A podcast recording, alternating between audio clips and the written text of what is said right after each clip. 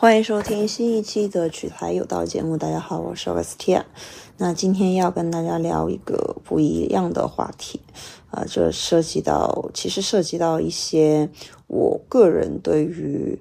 啊中国企业家们的敬佩之情，以及对他们的艰难处境也感到，也替他们着急的一期。因为这一期呢，可能会。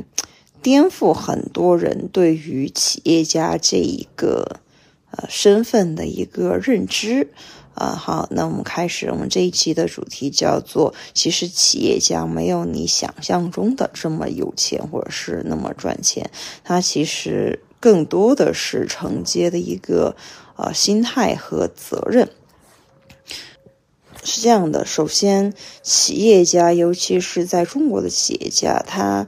在我们眼中啊，就是可能大多数人觉得说啊，一听这个词就觉得高大上，然后它其实还要和另外一个概念相互区分，就是创业者，就创业者，因为在近几年啊，尤其是在深圳。它其实就前几年的神话是属于那种，比如说啊，讲一个 PPT 就可以融资，然后融到资就可以赚到钱，就是就是这种。然后呢，融到资的第一笔钱，可能这个创业家就买车买房，这样的说法是有的。另外呢，还有一些。呃，在就深圳维持着的那种神话，就是说，哎，某某企业家或者是合伙人通过啊企业上市，然后拿股票，然后呢实现了财务自由啊，这种是。说法是说法，说法是说法，但是其实如果你要跟宗庆后这样的企业家比的话，就嗯，其实就是怎么说呢，就完全不是想象的这个样子了。因为早些年啊，就是在九八几年、九几年的时候，娃哈哈就已经是杭州市的纳税大户了。然后它整个，因为当时你想一下，当时的一个民营环、民营企业的一个环境，它其实多多少少是还当时的经济环境还是以政府主导嘛，国企、央企主导的一个市场环境，包括现在很多地方也是，只不过现在就这个时候，二零二四，就口罩，尤其是口罩之后嘛，其实就是民营经济的话，呃，比较活跃的地方，其实还是在长三角，还有就是珠三角。会更多一些，然后娃哈哈呢，其实是在当年那个在国企主导的一个经济环境中还能够生存下来的一个大公司，真的是可以这么说，大公司。所以说，你想想看，就在那么一个就是说呃国企央企主导的环境中，你作为一个民企，你要能生存下来，第一个你要和政府部门打好交道，对吧？另外一个呢，其实你的一个工作氛围。就你的整个一个公司的氛围，其实你要更偏向于国企一些，而且你要能够既有国企的优点，又能够克服国企的缺点，来营造一种很好的一种公司氛围。这样的情况下，别人才会愿意来你这个公司上班，是大概是这样的。而且是，嗯，宗庆后呢，他为人是比较。低调的，他从来都没有坐过头等，就是说高铁嘛，从来都没有坐过头等座或者是呃一等座。然后呢，他坐的都是二等座。嗯，接着呢，就是你看他的穿着啊，打扮朴素，就感觉他就是一个，就看得上他来，他或是他是一个老板或是高管，但是你不觉得他是一个那种啊很爱炫富的、很爱炫富的人。因为像维持一个企业的话，其实是非常不容易的。你想，八几年、九几年就已经是杭州市的纳税大户了，他得经过多少个经济周期？另外的话，他得经过多少个轮的经济政策调整，依然能够坚挺。其实他是做呃传统的，就是饮料，呃水质。这这方面的一些产品的，那么它做的呢？你要说它高科技，其实它是有技术含量在里面的。娃哈哈纯净水是能够达到实验室的一个用水标准，它是有那个技术含量在里面的。但是呢，它又没有说赶，就是说去蹭什么互联网的热潮啊，流量也没有蹭人工智能的热潮和流量。然后它其实就是本本分分的做自己该做的，嗯，然后。哎，宗秀老爷子怎么说呢？也是因为太鞠躬尽瘁了，嗯，七十多岁吧，好像七十八、七十九了，呃，依然是奋斗在那种销售的前线，就市场的一个前线，就特别亲力亲为。这也可能是他，哎，怎么说呢？进了 ICU 实在是没有抢救过来的原因吧。他做什么事情都亲力亲为，这也是中国我我认为就是民营企业家他很值得敬佩的一点。因为比如说像国企很多领导一位。由于机构啊人数的原因，他很多时候对于基层他是做不到亲力亲为的。但是如果你是一个企业家，对吧？整个公司都是你的，那你必须就是在基层人民的心目中，其实就是说你就是一杆秤啊，或者是你就是一个航标。那你你你只有你带领着大家走，大家才会走得动。要不然的话，大家肯定是走不动的。大家只认你这个人，而不是认你这个呃公司。就很多。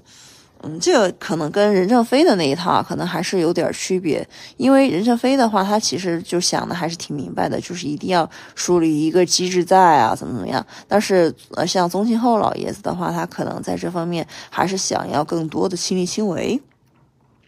所以说，就整个其实整个娃哈哈的话，是围绕着他整个一个呃中心和人在的，像。任正非呢，他想的就稍微清楚一点，说，哎，他一个人可能也管不过来，或者是等他老了，对吧？那那那华为还是 还要依靠什么来，就是说运行下去？其实就还是靠机制。还是靠机制，或者是你背后的一套逻辑，这样子就是说，对于老板本身啊，企业家本身而言，也会稍微轻松一点。但是这个也跟每个每位企业家或者是他的经营风格和经营理念有关。这不是说啊哪种就特别好，或者是哪种就呃完全不是很好。这那那相比 TCL 呢？TCL 他做的也就是白电。嗯，他能够出口很多国家。接着的话，他的老板是惠州人，也是广东人。然后他其实靠的是整个一个市场机制和运行的一个逻辑。他倒不是说有多少多少的呃呃，怎么说呢？就是说一定要扛起多少多少的一个责任，而是确实也是顺应了时代的一个发展。呃，同时呢，自己的产品也是有相对的竞争的技术优势和规模优势在。所以说他能够做大做强嘛，所以每位企业家呢，他肯定都是根据自己的一个理念，嗯，去进行一个对啊，再加上时代的一个判断，才能够乘风破浪，迎难而上嘛。但是呢，确实每位企业家都有自己的一个风格，就算是任正非和宗庆后。它其实还是不太一样的，虽然说啊，两者都比较强势，但是像宗庆后的话，它它会更温和一些，它会更温和一些，嗯，但是呢，就是说，相当于就是它变，它更，嗯，它对，比如说，他和任正非对于基层的管理或者基层态度其实是不太一样的，像呃，可能也是由于产品不太一样，可能由于产品不太一样，因为像。嗯，如果是对于基层的一些员工，我指的是非技术含量的基层员工，那宗庆后给人的感觉就是大家长，就就是大家长，基本就是说只就除了就是说现在啊这两天的一个报道之外，他其实是更亲和一些，而任正非不是说更强势一些，而是他会更更类似于更像那种鼓励的人。就说啊，我鼓励你这么去做，但是具体怎么做呢？我可能，呃，我我只能在背后给你出资源或者是出钱，是这样的。我会鼓励你去做。然后呢，宗庆后给人的感觉，因为他就是从基层一步一步出来的，所以说他对于基层的每一个业务他都很熟悉。然后呢，他更像是一个，哎，就是如果你不会做，我可以教你。就就是这样的一个角色，这个也跟啊自身的一个业务发展啊、产品、你公司架构，还有就是企业家的一个性格是有很强大一个关系的。嗯，在这里呢，也可以给大家介绍一些，就是跟他们同龄的企业家，曹德旺。因为如果不同龄的话，其实 不是能够特别比对的出来。比如说曹德旺，哎，曹老板，曹老板其实是我读过他的传记《心若菩提》。嗯，我给我的感觉是，他其实因为他更他是做玻璃的嘛，然后呢，他是引进国外的技术会更多一些。嗯，像那个任正非，他主要是还是自研嘛，然后接着是那个呃娃哈的话，他主主要还是就是说自自己就是说民营企业的经营理念，因为他做的产品是真不一样。然后呢，像曹德旺，就是他更多的是嗯。精力花在说如何把一个先进的技术引进国内，然后呢，这个技术，然后呢，维持一个厂子的一个运营，然后呢，还要跟政府不断的去打交道，有正面的，也有负面的，这个也可以敞开的说，因为当时的一个呃市市场环境嘛，可能对于市场经济啊，不是特别。嗯看重或者是政政策呢，也没有偏向性这么多，所以说是如何在那种重重限制之中杀出一条生路。曹曹老板主要是做的这个事情，嗯。嗯，如果这，然后宗宗老爷子呢，因为他做的产品以及他的一个思路，然后再加上杭州那个地方本来就是很鼓励从商的，所以说他可能受到的限制没有曹当年受到受到的限制是没有曹老板这么多的。所以说你就是说企业家不同的性格，然后呢经营的产品做什么做的产品，或者是你做的业务不太一样，所以说你可能就导致你整个公司或者是你的经营理念都是不一样的。但是无论如何啊，第一个，无论你做哪个行业，首先都是你要去承担。就说第一个，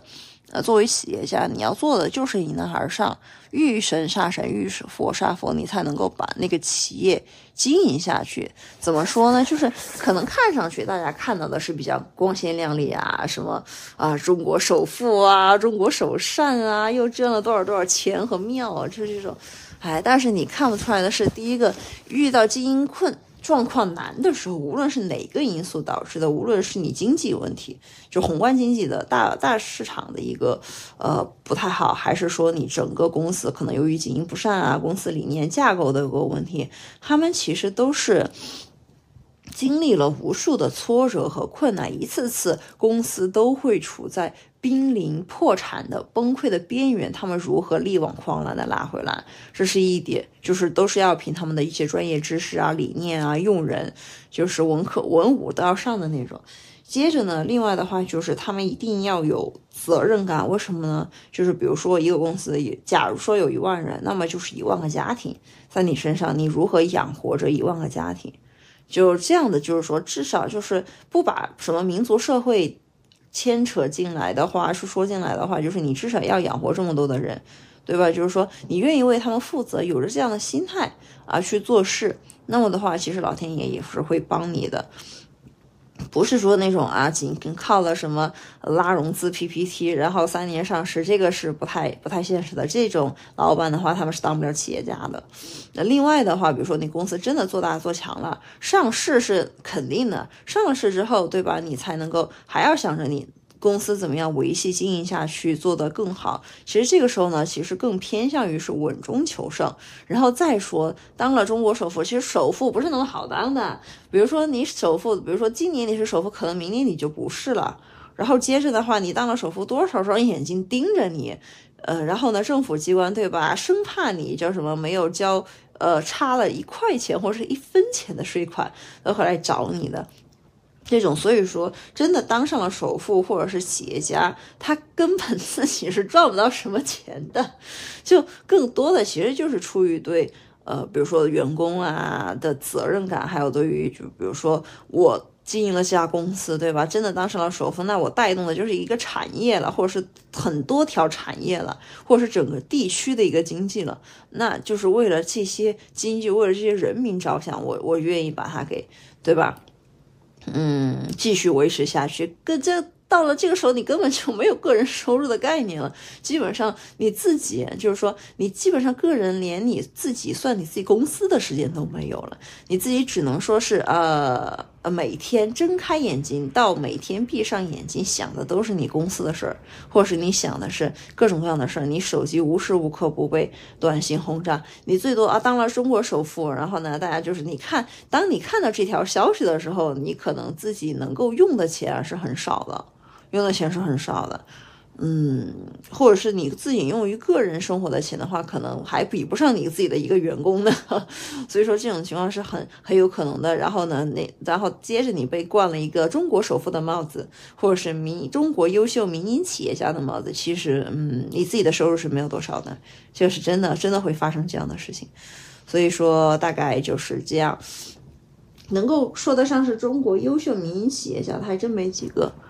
嗯。因此呢，民营企业家或者是企业家这个概念吧，在大家的心目中，或者是对于他个人而言，其实差异认知差异是非常大的。希望大家对于啊这种老一辈的民营企业家，真的还是要报以敬佩之情。真的，他们确实也不容易。为什么？不是说他们就经营了一家公司这么简单，而是他们经历了整个中国，对吧？帮。第一个帮助中国从一九七八年改革开放以来实现了经济的一个腾飞，他们是非常重要的一部分。另外的话，他们也是有民族担当和民族责任心的。然后再说，他们是拉动了一个经济、一个地区或者是几条产业链的一个同时的一个发展，同时他们。是一个很好的产品经理，他们是绝对是非常用心去做产品的，一个产品也好，几个产品也好，或者是一个产品线也好，只有他们是很明白的，只有你靠产品，只有你做好了优秀的产品，我不管你这个产品是，嗯，质量好，还是说呃技术含量高，但是呢，都是能够有口碑的，有口碑，有市场。呃，你才能够做的是一个产品，你才能够盈利，你才能够做了一个企业，你才能够能够养活这么多的员工，才能够促进一个经济、一个地区经济的一个发展。始终都是以产品为当家之本，都没有想过说，呃，可能最开始都想过说啊，我要养活我的家人，对吧？我要养活我的员工。呃，我要让我自己，对吧？自己衣食啊吃穿不愁，或者是我我要让我的员工衣食吃穿不愁，都是有这样的格局心态在的，人家才能够做大做强。要不然，嗯，就算是你就是抢了收了一波韭菜，割了一波韭菜的钱，可能之后都会被还回去，好吧？那今天的节目就到这里，希望大家，呃，对这一辈企业家们都继续怀着崇敬之情，因为。嗯，怎么说呢？真的也没剩几个了，好吧。那今天的节目就到这里，我们下期节目再见，拜拜。